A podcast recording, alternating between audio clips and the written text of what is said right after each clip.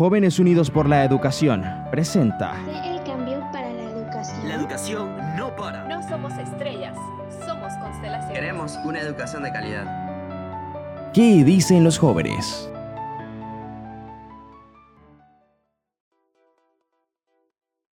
Muy buenos días a todos, bienvenidos a nuestro programa ¿Qué dicen los jóvenes? Les habla María Teresa Torres desde la provincia de Panamá. Estoy muy contenta porque este es nuestro segundo programa. Déjenme comentarles que el pasado sábado 15 de agosto fue nuestro primer programa acerca de el pasado y el futuro, nuestra historia y lo que viene.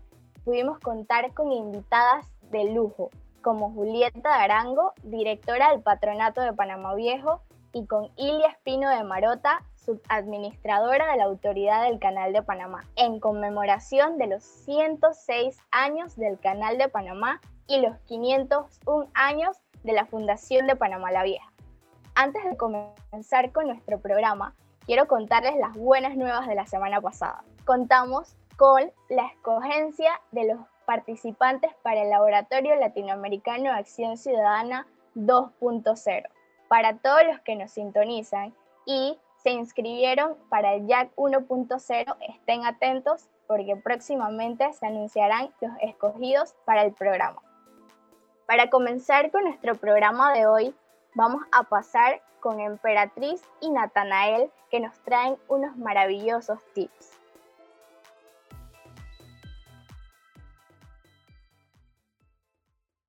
Estos son los tips de la semana. 1.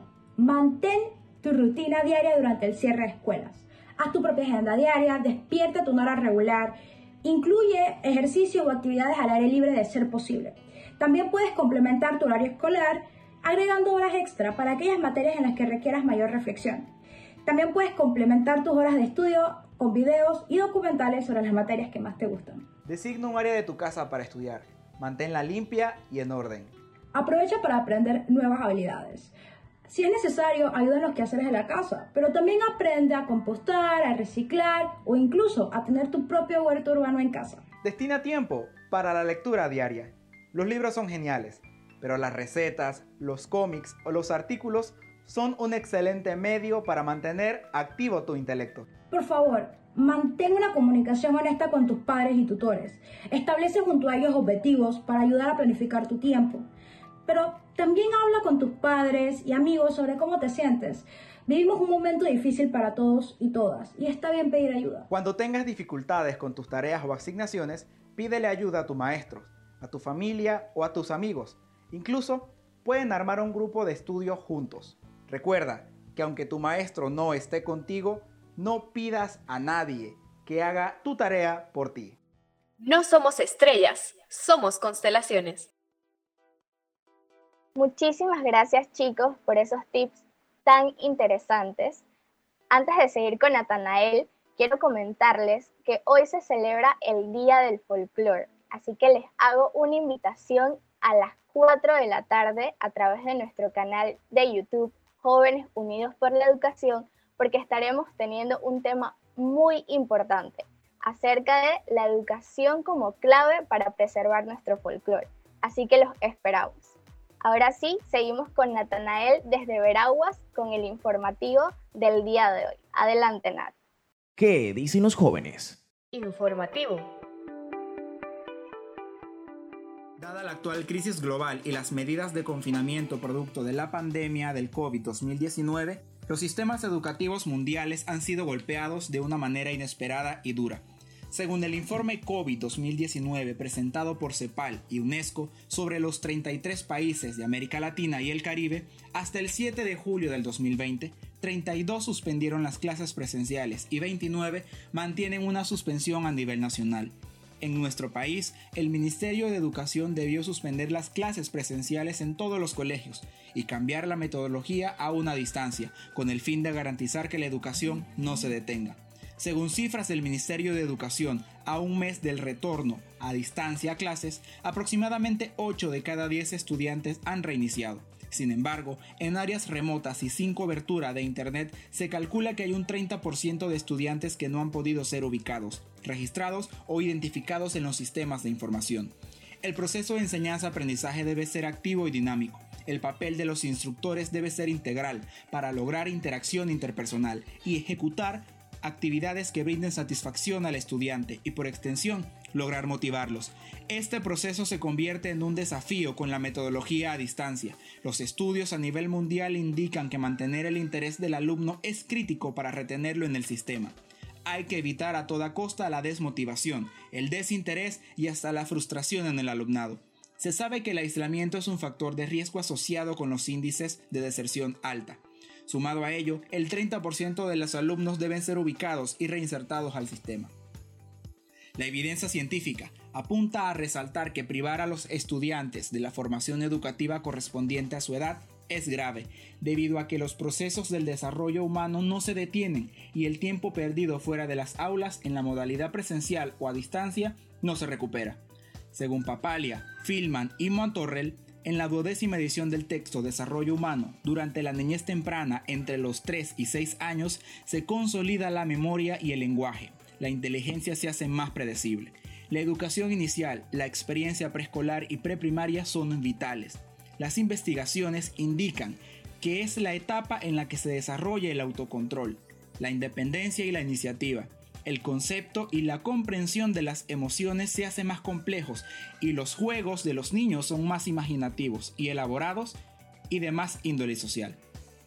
Durante la niñez media, de los 6 a 11 años, disminuye el egocentrismo y los niños comienzan a formar pensamientos lógicos y concretos. Se incrementan las habilidades de memoria y de lenguaje. Aquí, los niños revelan necesidades o dotes educativos especiales. Además, el autoconcepto se hace más complejo e influyen en la autoestima, la autorregulación y refleja un cambio gradual del control de los padres al hijo y los compañeros adquieren una importancia central. Finalmente, en la adolescencia, se desarrolla la capacidad del pensamiento abstracto y el razonamiento científico, aunque existe inmadurez en el pensamiento y algunas actitudes y conductas. La preparación que tenían los países de la región latinoamericana para afrontar esta crisis es insuficiente. Según datos de CEPAL, para 2016 alrededor del 42% de las personas que viven en áreas urbanas tenían acceso a Internet en el hogar, en comparación con un 14% de aquellas que viven en áreas rurales, lo que indica una brecha digital enorme. Por otro lado, según resultados de la prueba del Programa para Evaluación Internacional de Estudiante 2018, PISA, en la región, un 61% tenía acceso a una computadora y solamente un tercio de los estudiantes costaban con un software educativo en el hogar, en comparación con más de la mitad de los estudiantes en promedio de los países de la Organización de Cooperación y Desarrollo Económico OCDE. Debido a este escenario, CEPAL y UNESCO instan a los sistemas educativos a centrarse en los grupos de población más vulnerables y marginados, incluidos los pueblos indígenas, la población afrodescendiente, las personas refugiadas y los migrantes, las poblaciones socioeconómicas más desfavorecidas y las personas con discapacidad. En nuestro país, el Ministerio de Educación implementa actualmente el Plan de Acción La Estrella de la Educación no se detiene, para buscar soluciones más efectivas a los estudiantes durante la situación de crisis. La actual pandemia de COVID plantea retos importantes para los sistemas educativos en estas lecciones. Nos brindan hoy la posibilidad de replantearnos el propósito de la educación y su papel en el sostenimiento de la vida y la dignidad humana para que nadie se quede atrás. Esta crisis ofrece una oportunidad sin precedentes para aumentar la capacidad de recuperación de los sistemas educativos nacionales y transformarlos en sistemas educativos equitativos e inclusivos que contribuyan al cumplimiento del compromiso colectivo asumido en la Agenda 2030 para el Desarrollo Sostenible. Síguenos en todas nuestras redes: Facebook, Instagram, Twitter, YouTube. Encuéntranos como Jóvenes Uxline. ¿Qué dicen los jóvenes? Las clases comenzaron hace un mes y ha sido un completo reto. Por eso, el día de hoy para nuestro segundo programa traemos un tema muy importante acerca de el reto de la educación a distancia en pandemia. Nuestro primer invitado es el profesor Antonio Castillo del Colegio Secundario San Félix de Chiriquí, que nos hablará de los retos que ha enfrentado durante la pandemia como profesor y cómo ha seguido impartiendo clases a pesar de estos retos. Será entrevistado por nuestro querido Magdiel. Entrevista. Gracias por estar aquí con nosotros. Quisiéramos conocer un poquito más de usted. Cuéntenos cuál ha sido su experiencia como educador en un área como San Félix, en el que usted me ha comentado previamente que es un área de difícil acceso. Sí, eh, yo trabajo en el Colegio Secundario de Las Lajas. Eh, muy buenos días a todos. Para comprender la dinámica del Colegio eh, Secundario de Las Lajas, queda en el área de San Félix. Cuando se hizo la división de comarcal, el colegio quedó fuera de la comarca, pero curiosamente atiende a un poco más del 60% de la población eh, que atiende de eh, la comarca, de la comarca. Y en ese sentido, profesor, cuanto a esa capacidad de atender chicos con dificultades económicas y también en el aspecto social, ¿cómo ha sido esa experiencia? Eh, mire, ha sido una experiencia en los 21 años que tengo de ejercer la docencia a nivel medio y a nivel eh, eh, de universidad. Mi, uno de mis mayores aprendizajes ha sido en la interacción con estos jóvenes. ¿Por qué razón? Porque si, cuando hablamos de calidad de la educación, pensamos que la calidad depende únicamente del MEDUCA, por así decirlo, cuando la calidad de, la educación es multifactorial y multidimensional. ¿En qué sentido? Que la educación de calidad exige que el estudiante tenga buena salud, que tenga una buena nutrición, una buena alimentación, exige que tenga seguridad, seguridad en el hogar, que, esté libre de todo tipo de violencia intrafamiliar, y si le voy enumerando nos vamos a dar cuenta que hay una serie de factores que no necesariamente el responsable es el ente rector, el MEDUCA, pero que sí impactan la calidad de la educación. Y, puede ser un currículum muy bueno, pero si no, si no atendemos eh, la implementación del, del currículum multifactorialmente, entonces nos vamos a encontrar con el escenario del colegio secundario de Las Lajas, que es el escenario de muchos colegios en el área. Yo le podría decir ahí que un alto porcentaje de estudiantes eh, que atendemos llegan sin desayunar. Eh, es triste ver que usted le tenga que impartir clase a un estudiante que no ha desayunado y llegan al colegio eh, esperando que se les provea de algún tipo de alimentación. Los estudiantes en esta condición porque eh, estamos hablando de que salen muy temprano de la casa. Yo le podría decir, hay estudiantes que salen a las 3, 4 de la mañana para lograr llegar a donde está el transporte, si tienen que cruzar quebrada, río, si tienen que eh, llegar a tiempo donde está el transporte, porque el transporte tiene horas, si lo dejó el transporte tienen que avanzar caminando hasta el colegio. A veces hay estudiantes que le llegan con los zapatos mojados y usted entenderá que eh, enseñar, interactuar el aprendizaje en circunstancias de limitaciones a ese nivel es un reto muy grande. Es un reto para el educador, es un reto para el colegio en sí y es un reto para la sociedad en general. No se diga un reto para el mismo Ministerio de Educación que también tiene una importante misión y responsabilidad ahí. Entonces, ¿qué usted tiene que hacer en esas, en esas circunstancias? Eh, diferenciar a veces lo urgente de lo, de lo importante. Es importante atender el currículum, pero, pero es urgente que el estudiante coma. Entonces, ¿por qué, por qué usted opta? A, veces usted tiene que decir a media clase, oiga, ¿qué le pasa? ¿Por qué tiene la vista roja? El profesor me duele la cabeza y usted tiene que ver cómo llama al, al inspector, al orientador y decir, hay que hacer algo por llevar a ese chico a tomar algo de alimentación. Entonces, enseñar en una realidad así es un reto para todo aquel que tenga buena voluntad y que tenga claro que la educación es un derecho humano que debemos implementar y hacer valer. Este, esta es una de las experiencias eh, que he tenido en el, en mis años en el Colegio Secundario de Las Lajas, eh, es una experiencia en años corta, pero en significado y, muy larga, muy amplia, muy amplia. Eso le podría decir al en ese marco de la pandemia, profesor, ¿cómo se ha visto afectada la comunidad educativa, sobre todo los estudiantes que no han tenido acceso? Muchos de ellos sabemos que no tienen manera de conectarse a través de Internet. ¿Cómo ha sido esa experiencia durante la pandemia, esa suspensión de clases y progresivamente cómo usted ha hecho para comunicarse con los estudiantes y seguir impartiendo las clases ahora que se retomaron a distancia? Eh, eh, esa es una pregunta eh, sumamente importante porque más del 80% de los estudiantes que atienden no cuentan con una computadora. No cuentan, yo no puedo decir que les voy a atender vía una plataforma. Eh, tengo que atenderles por WhatsApp. Y, eh, por ejemplo, si yo le tomo el registro de los estudiantes que tengo conectado aquí, que tengo eh, en mi tarjeta de memoria o en mi tarjeta SIM, y, los grupos de WhatsApp que, ha, que he creado por lógica de ciencia, lógica de humanidades, filosofía de once. Yo le intento hacer una llamada colectiva en WhatsApp. Lo que me va a decir el dispositivo es eh, los, los, teléfonos eh, eh, a los que intenta realizar la llamada están desactualizados.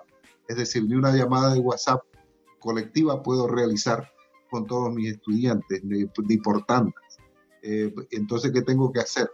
darme a la tarea de eh, conectarme uno por uno. Eh, les doy informaciones comunes en el grupo de WhatsApp, pero luego tengo que eh, ir llamando uno por uno desde mi teléfono celular para interactuar con ellos, porque a veces inclusive ellos me intentan llamar por WhatsApp y no, no les sale la llamada.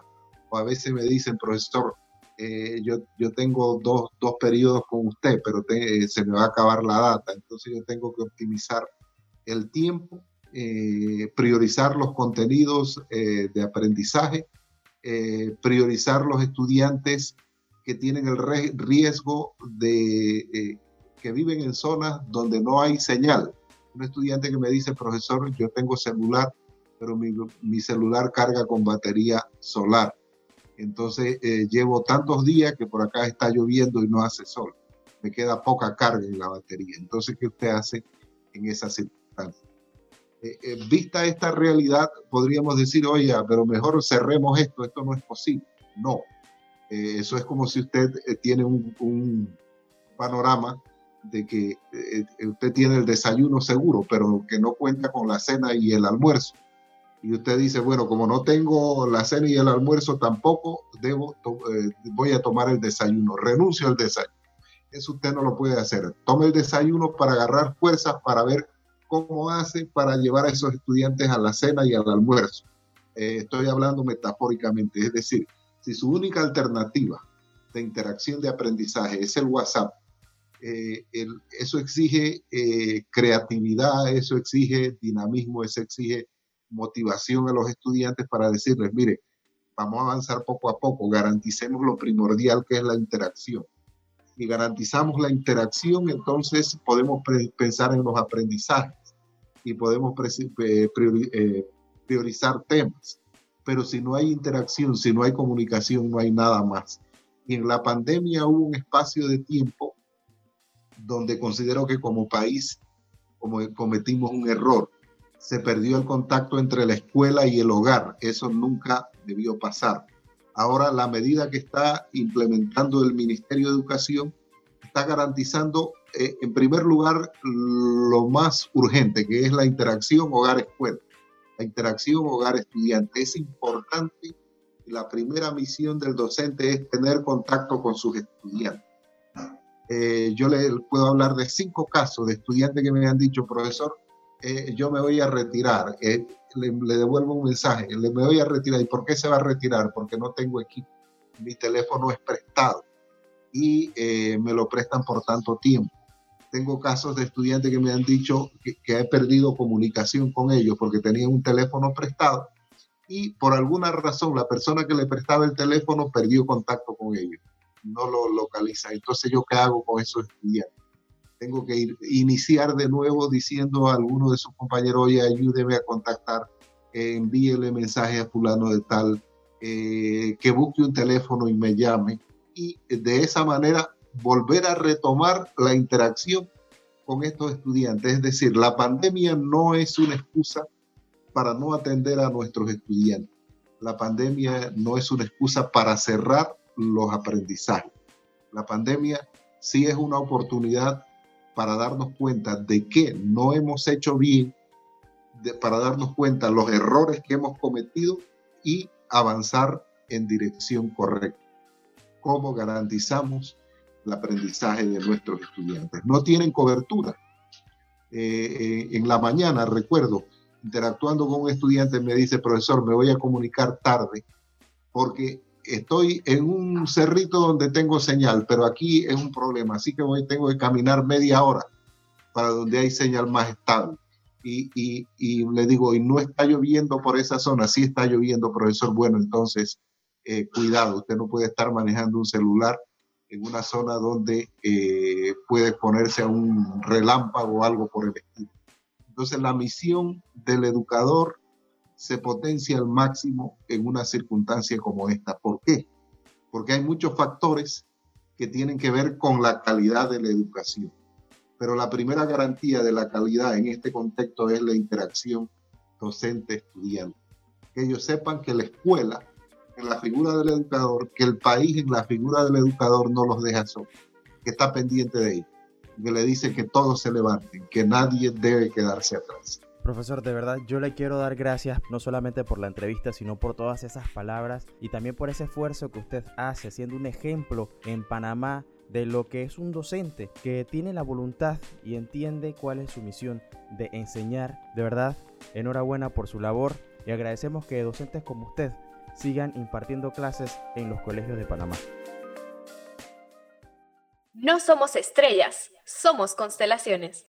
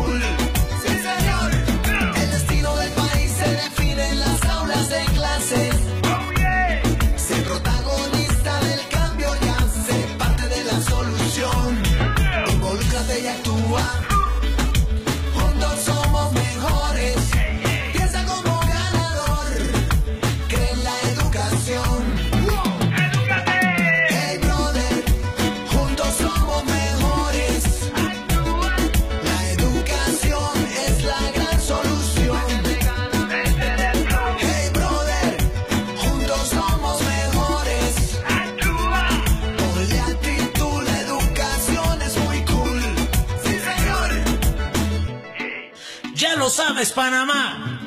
Como lo dijo Rubencito, estudia, trabaja y sé gente primero. Con pan, pavo y hojas de zinc no se construye un país. Los rabanes y jóvenes unidos por la educación, promoviendo cambios reales. ¿Qué dicen los jóvenes? Espero que les haya encantado tanto como a mí ese tema que nos regalaron los amigos de los Gabanes a Jóvenes Unidos por la Educación. Juntos somos mejores. Siguiendo con nuestro tema, ahora tenemos de invitados a dos miembros de Jóvenes Unidos por la Educación, nuestra querida Nilka y José Alejandro, mejor conocido como Jackson. Ambos son jóvenes talentosos y con una hermosa vocación, la de enseñar. Desde su perspectiva como jóvenes, nos contarán su experiencia en esta pandemia, ya que ambos han sido tutores voluntarios y han mantenido la conexión con sus estudiantes. En esta ocasión serán entrevistados por nuestro querido Emilio Ceballos. No somos estrellas, somos constelaciones. Bueno, gracias María. Hoy seguimos con el programa en el cual tenemos a dos grandes invitados tenemos a Nilka Góndola y a José Alejandro Rodríguez, también conocido como Jackson. Eh, Nilka nos acompaña desde Colón, Jackson nos acompaña desde aquí, desde Panamá. Y bueno, primero los voy a presentar porque hoy tenemos a dos invitados de alto nivel. Nilka Góndola es licenciada en Biología Ambiental de la Universidad de Panamá, eh, pasante del programa REO Instituto de Investigaciones Smithsonian y también, yo creo que lo más importante, fue participante del Laboratorio Latinoamericano de Acción Ciudadana 2019, en la cual fue cofundadora de la metodología de enseñanza Neosdromus. Gracias, Nilka, por estar aquí hoy con nosotros. Y bueno, José Alejandro fue creador de contenido por cuatro años seguidos de Fundación Ayudinga en diversas materias, de jóvenes emergentes por el Departamento de Estados Unidos, eh, por el Departamento de Estado de los Estados Unidos en el 2018, coordinador del rally científico en las infoplazas y es actualmente tutor voluntario de matemáticas para jóvenes privados de libertad y mentor del grupo Dame un Chance en el Laboratorio Latinoamericano de Acción Ciudadana. Gracias a los dos por estar aquí hoy. Son jóvenes que nos van a contar cuál ha sido el impacto de, de, de la situación actual de, de COVID-19 en nuestro país. Y bueno, comenzando, Nilka, José Alejandro, podemos comenzar con Nilka. ¿Cómo escribirías lo que estamos viviendo y qué impacto tiene en el sistema educativo? Hola a todos, a los que nos están escuchando. Pues yo describiría lo que estamos viviendo, pues es algo muy difícil que repercute en cada parte, en, en cada, en cada aspecto de nuestras vidas, tanto en la emocional, en la física, en, la económica y mucho más pues en el aspecto eh, educativo, que es el tema que venimos hoy. Así es muy difícil y, y, es algo sin precedentes para esta generación. Quizás para las generaciones anteriores, pues sí, había pasado, pero para nosotros que estamos acostumbrados que la vida siga tan acelerada y que todo se dé de manera normal, pues nos, nos choquea un poco, la verdad. Así es, Nilka. En, en, este mismo ámbito, Jackson, ¿qué nos puedes decir de, de, o sea, cómo describirá lo que estamos viviendo y qué impacto tiene en la educación, que es algo tan importante en el país? Bueno, primero que todo, muchas gracias, Emilio. Nilka, un gustazo estar al lado tuyo en una entrevista.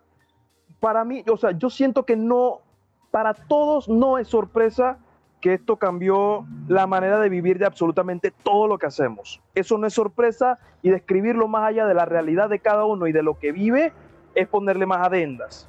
Pero en el ámbito educativo, que es el, que, que, que, es el, la, el punto medular, ¿no? Que es donde más impacta esta situación, es donde más le tenemos que prestar atención. Y te lo voy a decir en una palabra clave, desertores. Los desertores del sistema ya era un problema antes de la pandemia. ¿Por qué? Porque un desertor, muy probable, cuando ya, el, ¿y qué se entiende por desertor? Un muchacho que estaba en el sistema y que se fue del sistema educativo. Es mucho más difícil volverlo a traer. ¿Sí? Y ahora con esto, con esta situación, todo lo que está diciendo Nilka, como la, las condiciones socioeconómicas que existen, va a hacer que muchos más estudiantes vayan a ser desertores del sistema. Si son desertores del sistema, tienen menos probabilidad de conseguir un trabajo y más probabilidad de, tener una vida delictiva. Entonces, así como tenemos eso, estamos hablando de casi 200 mil niños en toda la República de Panamá. No es cosa chica que debamos hablar de educación en este tiempo porque va a ser crítico en todo este tiempo. José Alejandro, me quedo con esa palabra desertor y en, ese mismo, en esa misma línea, Milka, al ser profesora, es una realidad que varios estudiantes se alejaron del sistema educativo por varias semanas o incluso meses. Y lo grave es que ya veníamos de unas vacaciones de diciembre, de enero, de febrero. Eh, mi pregunta para ti es, ¿qué cambio has notado en tus, en tus estudiantes? Bueno, yo hago la salvedad de que yo trabajo para una escuela particular y ciertamente el nivel educativo que tiene esa escuela es muy alto, pero también me sorprendió que el estar alejados de lo que es el sistema educativo formal hizo, creo, o sea, tuvo un impacto en mis estudiantes que cuando yo les estoy dando matemáticas, estoy hablando niños de cuarto grado, quizás nueve, diez años más o menos, yo les estoy dando matemáticas, a ellos se les ha olvidado un poco de cómo es que vamos llevando en las sumas, cómo es que vamos pidiendo en las restas. Y eso, y eso me trajo a mí al, al, al, pregón que yo tenía cuando decidieron pues suspender las clases y decir retomamos luego. Y yo decía, pues la, la educación no debe parar. Y sí, hubo algunas herramientas que, que se dieron, como la televisión, la radio, pero fuera del sistema educativo formal, yo decía, y creo que ahora estoy afirmando mi hipótesis, yo decía, si, si no estamos o calificando, evaluando y viendo el progreso de los estudiantes, y si estamos dejando todo esto en manos solamente de los, de los padres, que no es que los padres todos sean desentendidos, sino que hay otros, hay algunos que no tienen o la paciencia, la capacidad o el tiempo, porque dependiendo también, pues, el, cómo está conformada la familia en donde vive ese estudiante. Y hoy, casi dos, tres meses después de haber suspendido las, las clases, yo puedo notar en una escuela de alto nivel que a los chicos sí les hizo falta. Hemos logrado, yo con los grupos que les doy, pues hemos logrado ponernos al día, es cierto, pero ¿qué hubiera pasado si no nos hubiéramos detenido? ¿O qué hubiera, pasado si hubiéramos buscado otro mecanismo? Quizás no hubiéramos este retraso. Y hay algo muy importante, los estudiantes, el ser humano tiene etapas que debe cumplir en su desarrollo cognitivo y en su desarrollo pues, socioafectivo. En mucha, y eso depende también de la edad en donde el, el estudiante se esté desarrollando, desenvolviendo. Y la edad de, de, los chicos de primaria es sumamente sensitivo porque hay cosas que no se recuperan con el tiempo. Así que el, la pandemia sí ha tenido un impacto muy fuerte y yo lo veo en estudiantes de una escuela de un alto nivel, no quiero imaginarlo en estudiantes de escuelas rurales y, y escuelas que tengan menos herramientas y, menos y chicos que tengan menos posibilidades que ellos. Claro, esa, esa es la realidad de, de, un Panamá que cuenta con tanta eh, eh, desigualdad y, diferentes, y diferentes sectores socioeconómicos del país. Jackson, eh, podemos decir que de alguna manera eh, Ayudinga siempre estaba anuente de lo que iba a pasar porque ya de por sí estaba implementando sistemas de educación virtual y ayuda a reforzamiento a estas personas. Anterior a todo lo que estamos viviendo, ya trabajabas como tutor de videos y has sido creyente de un sistema que tal vez no sea directo con el estudiante, aunque sabemos que eso es irreemplazable. ¿Cuál es la gran diferencia entre el tipo de educación que has enseñado, que enseñaste en tu, en tu, momento por Ayudinga, a lo que estamos viviendo ahora mismo? Que era a distancia, pero igual debe haber una gran diferencia. Es que de por sí, Emilio, hay una gran diferencia. Primero, como bien lo dijiste, la educación presencial no se puede reemplazar con una educación virtual. Sencillamente no se puede. ¿Por qué motivo? Por el, por el, por el componente socioemocional, así como lo dijo Nilka, que tienen las escuelas. O sea, hay una razón por la cual pasa tercer grado, cuarto grado, quinto grado, se pasa, o sea, hay una razón, no es simplemente una carga al pelado. El, complemento, por lo menos cuando, estaba haciendo videos en, Fundación Ayudinga, ya tuve cuatro años hasta, diciembre del año pasado, eh, el, componente que queríamos aportar no era reemplazar al profesor, era darle un complemento, era darle una ayuda, era decir, oh, hey, friend, si no entiendes el trinomio cuadrado perfecto y tienes parcial mañana, aquí hay un video de 10 minutos donde te explica fácilmente y de manera amena cómo utilizar el trinomio cuadrado perfecto. Y hasta ahí llegábamos. ¿Me explico? Nosotros éramos ese friend que tú le pides ayuda para entender un concepto. And that's it. O sea, eso es. Y eso se fue por mucho tiempo. Y eso fue la metodología de por, mucho tiempo y por todos los videos que grabé.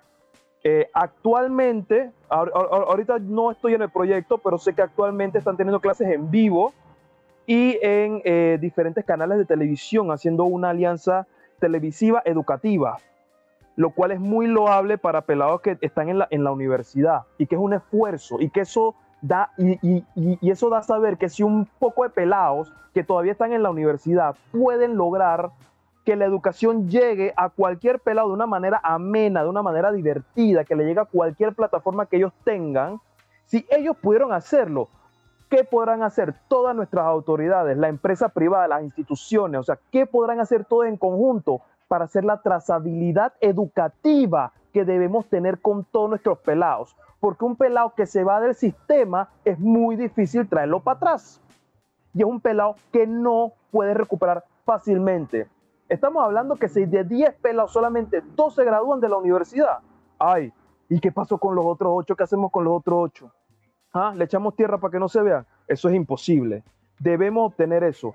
Este tiempo nos ha enseñado de que la educación debe tener un componente virtual, debe tener un componente metodológico diferente, que el rol del profesor es fundamental en el desarrollo de la vida emocional, de educativa del muchacho, pero también que la educación presencial es irreemplazable, se le debe dar la importancia que debe tener en la sociedad con pandemia, sin pandemia, pospandemia. Y eso es lo que siempre deberíamos tener en cuenta. Sí, el trabajo en equipo es sumamente necesario y las alianzas, y como bien lo mencionabas, el trabajo indispensable de un profesor. Y es genial que la situación actual ha hecho que todos cambiemos no solo en la manera que trabajamos, sino en cómo actuamos y qué tanto empeño empleamos sobre, sobre nuestras labores y en este caso los profesores creo que incluso se han tenido que esforzar más de lo normal. Y es que crees que se puede llegar al estudiante y seguir trabajando con la misma pasión a través de una pantalla. Bueno, ciertamente yo creo que la pasión está en cada persona, en cada docente. Y el rol del docente en estos momentos de pandemia, trabajando de manera virtual, en realidad es de primero motivar al estudiante que quiera estudiar, que quiera aprender. Y yo se lo repito a mis estudiantes, ahorita mismo su educación, la educación de ustedes está en sus manos. Yo les doy las herramientas, sus padres la ayuda y ustedes son los que deciden si quieren aprender o no. Son niños, vuelvo y digo, son de cuarto grado. Eh, son chicos, pero desde ahora hay que empezar a crear conciencia en ellos. Yo a través de una pantalla intento mostrarme lo más alegre, lo más entusiasta, busco todas las herramientas ciertamente para que ellos se sientan atraídos a lo que estamos viendo. Pero también hay una limitante, y Jackson lo decía, nada reemplaza la educación virtual. Y para adolescentes y adultos, pues todavía y, es como más llevadera pero para niños es un reto aún mayor. Si yo les digo a mis niños, eh, prendan o enciendan las cámaras, yo no puedo controlar si lo hacen o no. Yo les puedo pedir, les puedo exigir, puedo conversar con sus, con sus acudientes, pero no puedo, no puedo hacerlo por ellos. Y si en el momento no lo hacen, y creo que les pasa a todos los docentes que a lo mejor nos están escuchando en este momento, si ellos no lo hacen, yo no puedo ver qué están haciendo, no es lo mismo que si estuviéramos en un salón de clases, que si el niño no está prestando atención, pues yo puedo ir hasta su asiento, ver qué le pasa, conversar directamente con él o instruirlo. Si estamos en esta, en esta modalidad virtual, pues ven acá, si el niño apaga el micrófono y se desconecta, ¿qué puedo hacer? ¿Qué tanto puedo hacer? Y si, el, si a lo mejor el padre de familia tiene más de un niño dando clase al mismo tiempo, no puede estar pendiente a los tres o cuatro al mismo tiempo, pues es algo, es algo muy difícil. Así que llegar a todos los estudiantes se puede intentar, pero tiene que ser algo mancomunado. Y eso también va para los padres que nos puedan escuchar en este momento y ojalá esta información o, esta voz eh, que, o el mensaje, el mensaje que estoy dando llegue a todos los padres de familia de Panamá. El trabajo en, la, en el aula, en el aula de clase presencial pues depende muchísimo del docente, es cierto, pero en el aula virtual esto debe ser un trabajo en equipo, en equipo padre, estudiante y docente. Sí, ser, autodidacta es muy necesario en estos momentos y, y, lo hablo yo también siendo un estudiante, que sé que no lo puedo dejar en estos momentos todo en los profesores, pero también, también es otra realidad que esto ha hecho que otros métodos de enseñanza se expanden aún más. Jackson, eh, crees que se puede enseñar y aprender a través de la radio y la televisión, donde no hay una interacción directa como lo puede haber una clase por, eh, por Zoom o por estas herramientas, donde sí hay una interacción directa con el profesor? Y si no se aprende igual, ¿cómo equiparando, eh, cómo, cómo, cómo lo equiparamos para que sea así? A ver, primero que todo, vamos a ver propiamente el aprender. Me preguntaste si se puede aprender por medio de la radio, a diferencia de ajá, la radio y la televisión, a diferencia de las herramientas de directa clase, como si fuera un Zoom o algo así. Correcto. Primero que todo, independientemente, cualquier medio de comunicación que pueda pasar un mensaje educativo está, está en la misión de educar al que lo recibe. O sea, ese es el objetivo. Por ejemplo, yo, cualquier pelado puede aprender algo puntualmente en un libro que él puede leer el libro, ver los, pasos y aplicarlo él. Y ahí no tiene que, nadie tiene que venir a decirle cómo hacer el pelado, porque él lo, puede ver, él, él lo puede leer. Esa misión, así mismo, la de la radio, que alguien te está diciendo, haz esto, viene lo otro, esta es la historia de Panamá, esto lo... Todos esos canales, la televisión, todos son canales de un mensaje educativo.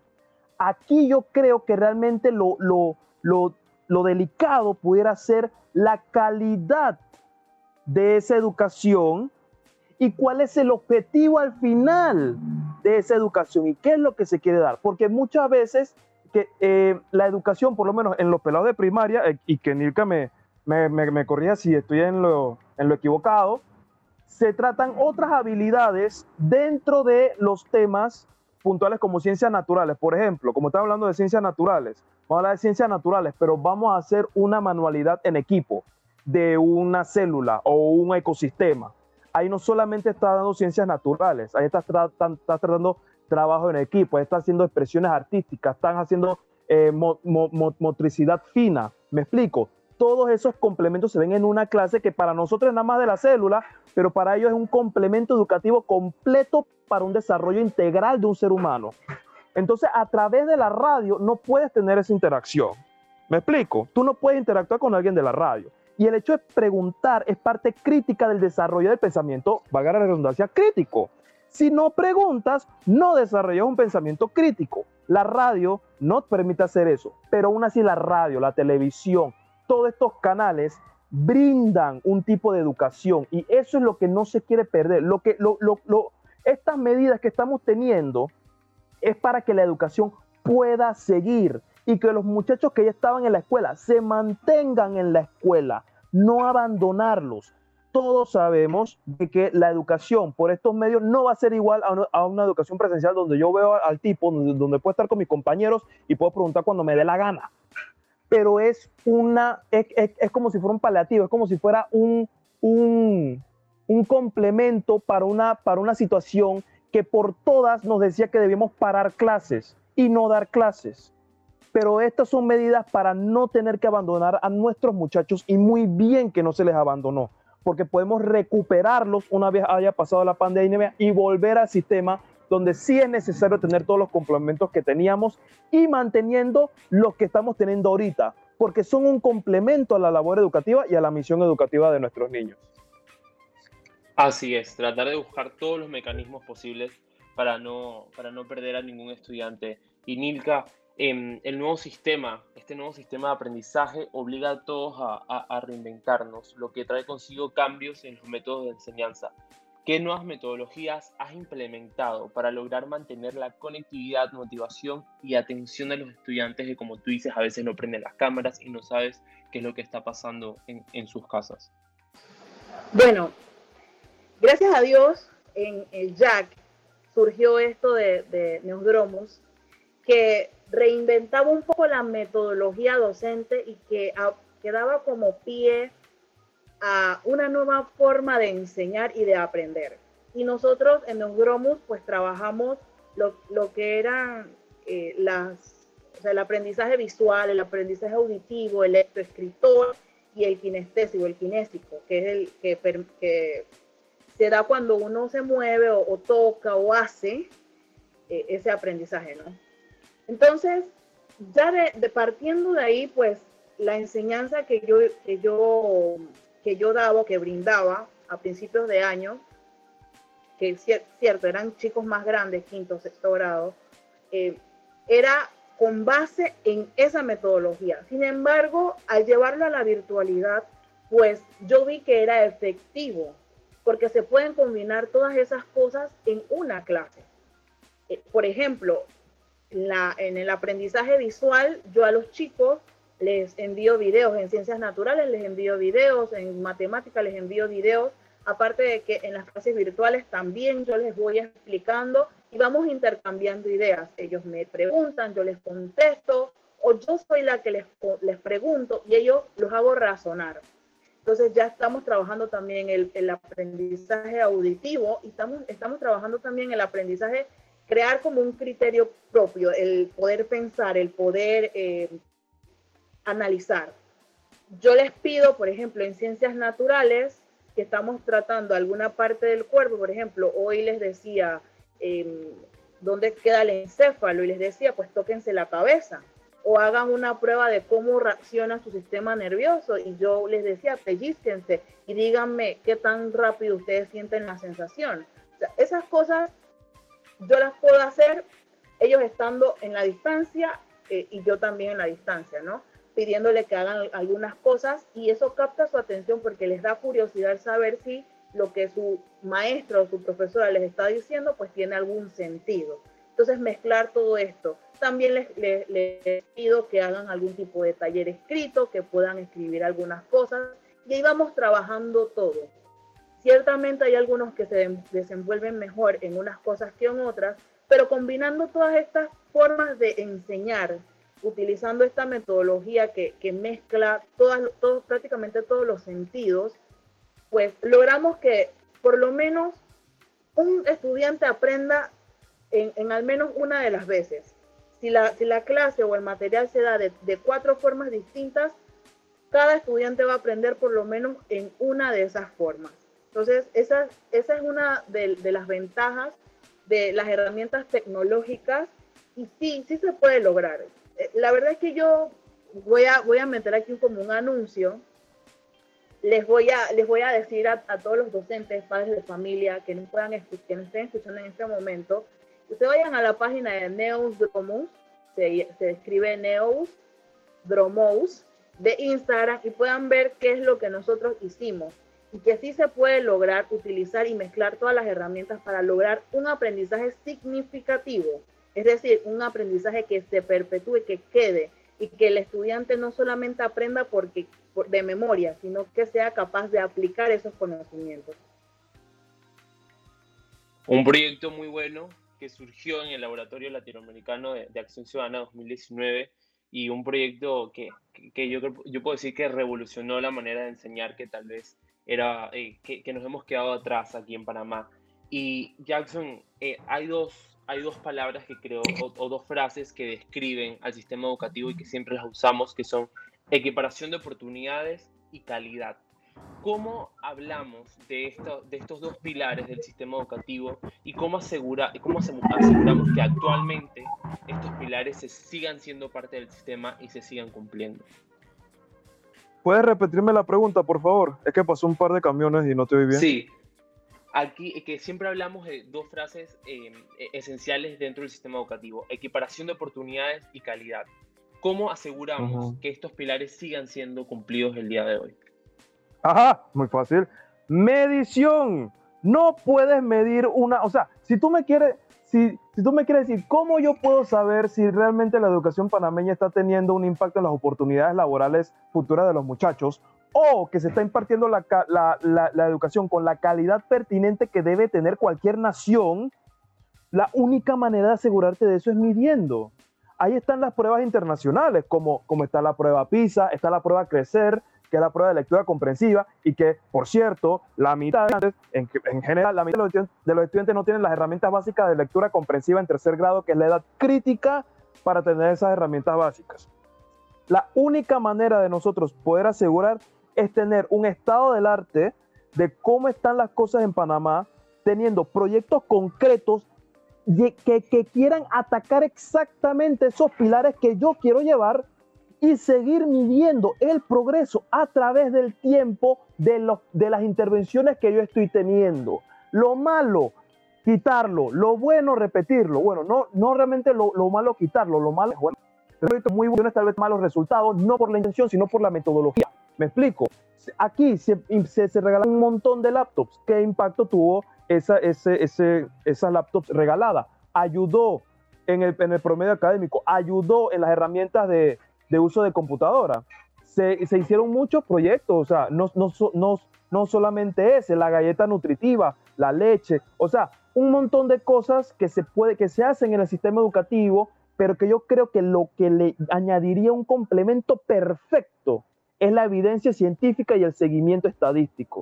Y de esa manera podemos asegurar la calidad en la educación y la equidad de oportunidades y así tendremos una educación que no perpetúe la inequidad. La importancia, la importancia de los datos para dar seguimiento y para tener un sistema educativo que, que logre afrontar a la, a, los problemas que tenemos actualmente. Pero bueno, yo creo que ya podemos ir entrando a las conclusiones y qué rescatamos de lo que, de lo que hemos dicho hoy. José Alejandro, comenzamos contigo. ¿Qué, crees que podemos hacer nosotros como sociedad civil? ¿Qué tenemos en nuestras manos para hacer y qué recomendaciones se, le pueden hacer en este caso al, al, gobierno o al Ministerio de Educación para, para que mejore la situación actual? Primero que todo, Nilka es una heroína. Yo creo que esa es primera conclusión. Nilka es lo máximo y Nilka la bota. Primera conclusión de, este segmento. Segundo, nosotros como sociedad civil, más allá de verlo simplemente como una sociedad civil, como simplemente ciudadanos de, de Panamá, vernos como hijos, padres, hermanos, sobrinos, tíos, todos tenemos y estamos cerca de algún muchacho o muchacha que está dentro de un sistema educativo, ya sea dentro o estando afuera. Nuestra labor, lo, más que, lo, más loable que podemos hacer es asegurarnos de que este tiempo no sea un obstáculo ni una piedra en el zapato en la, en la trayectoria educativa de nuestros niños, niñas y adolescentes. No es necesario que como sociedad civil a nosotros pensar, hoy como no podemos ayudar a todos, entonces no vamos a ayudar a ninguno. No, ayudamos uno a la vez, un día a la vez. Y si todos como sociedad civil, como padres, madres, tíos, todo, podemos ayudar uno a la vez, un día a la vez, a la educación de nuestros muchachos, a apoyarlo cuando tienen tareas, a, darle otras actividades extracurriculares, porque ahí en la casa se aburren y tienen ansiedad. Me explico, y eso es una parte que hay que tomar en cuenta también. A nosotros poder, en vez de preguntar cuánto sacaste, preguntar qué aprendiste después de esa clase.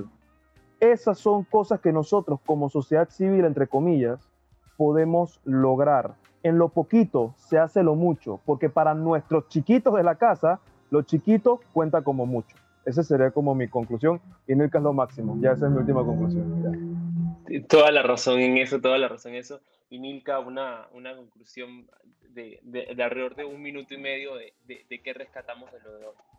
Acepto el cumplido de Jackson, pero yo creo muy humildemente que los héroes son nuestros niños son estos, son los estudiantes que están tomando en sus manos la educación y están diciendo, asumo el reto. Y mi conclusión, más allá de todo lo que he dicho, porque he dicho bastante, es llamar a la conciencia de los padres y de los, de los estudiantes. Yo siempre les hablo a mis estudiantes y les digo, pues yo no puedo eh, controlar lo que ustedes están haciendo, no puedo controlar si hacen trampa en un ejercicio o en un examen porque no estoy ahí y hay miles de maneras muy creativas de cómo hacer trampa.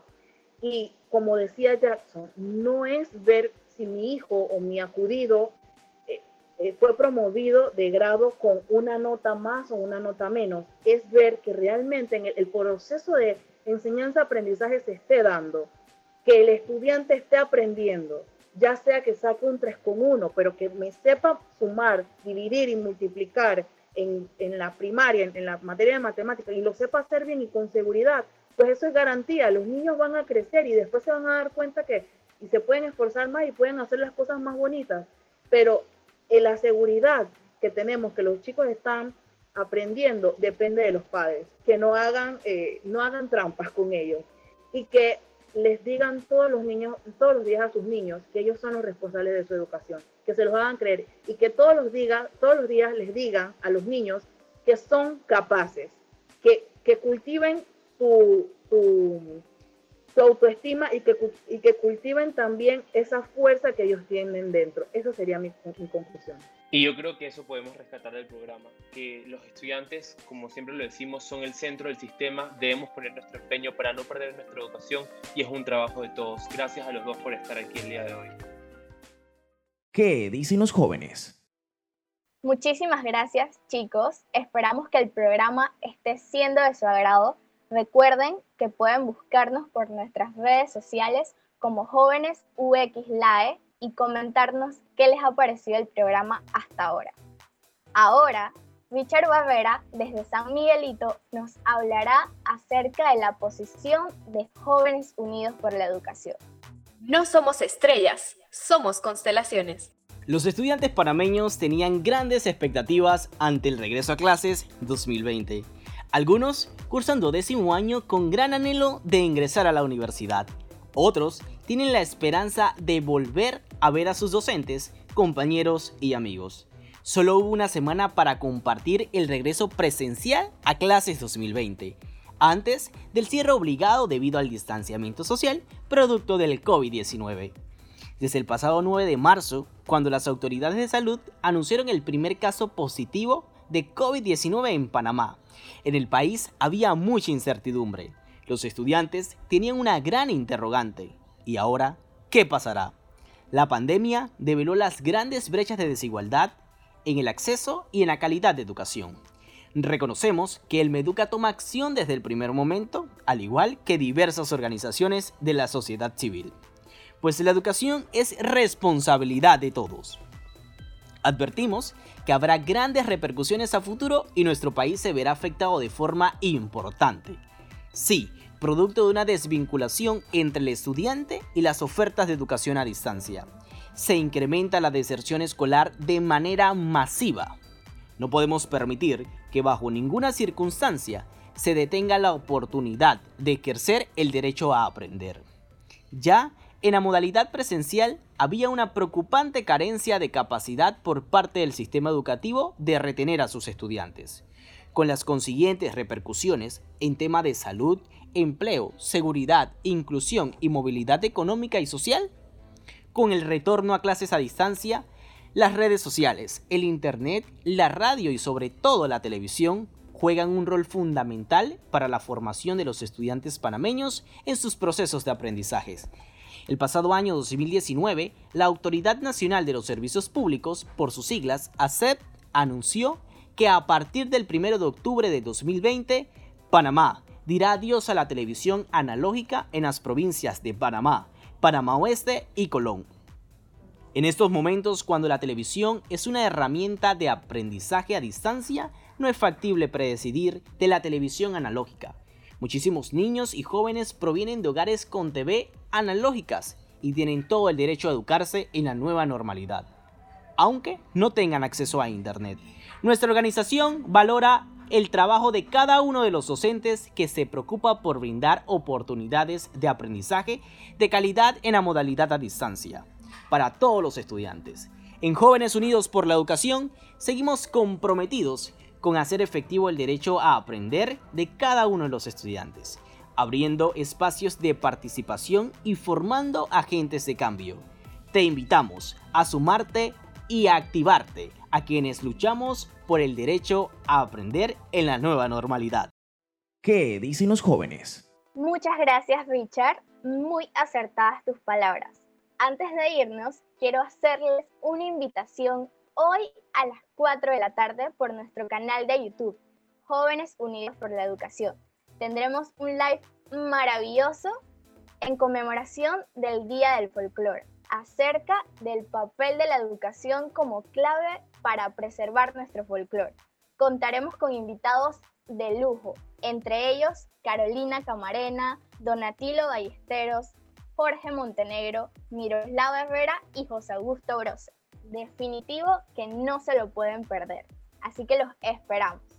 Ha sido un tema muy importante el que abordamos el día de hoy. Esperamos que les haya encantado tanto como a mí. No olviden seguirnos en nuestras redes sociales como jóvenes UXLAE para que se enteren de todas nuestras actividades. Y recuerden sintonizarnos todos los sábados a las 9 am por Radio Ancon. Esto fue ¿Qué dicen los jóvenes? Acabas de escuchar ¿Qué dicen los jóvenes? Un espacio en donde los jóvenes hablan, opinan y proponen soluciones a los retos que enfrenta nuestro país. Te esperamos el próximo sábado a esta misma hora, 9 de la mañana, por Radio Ancon.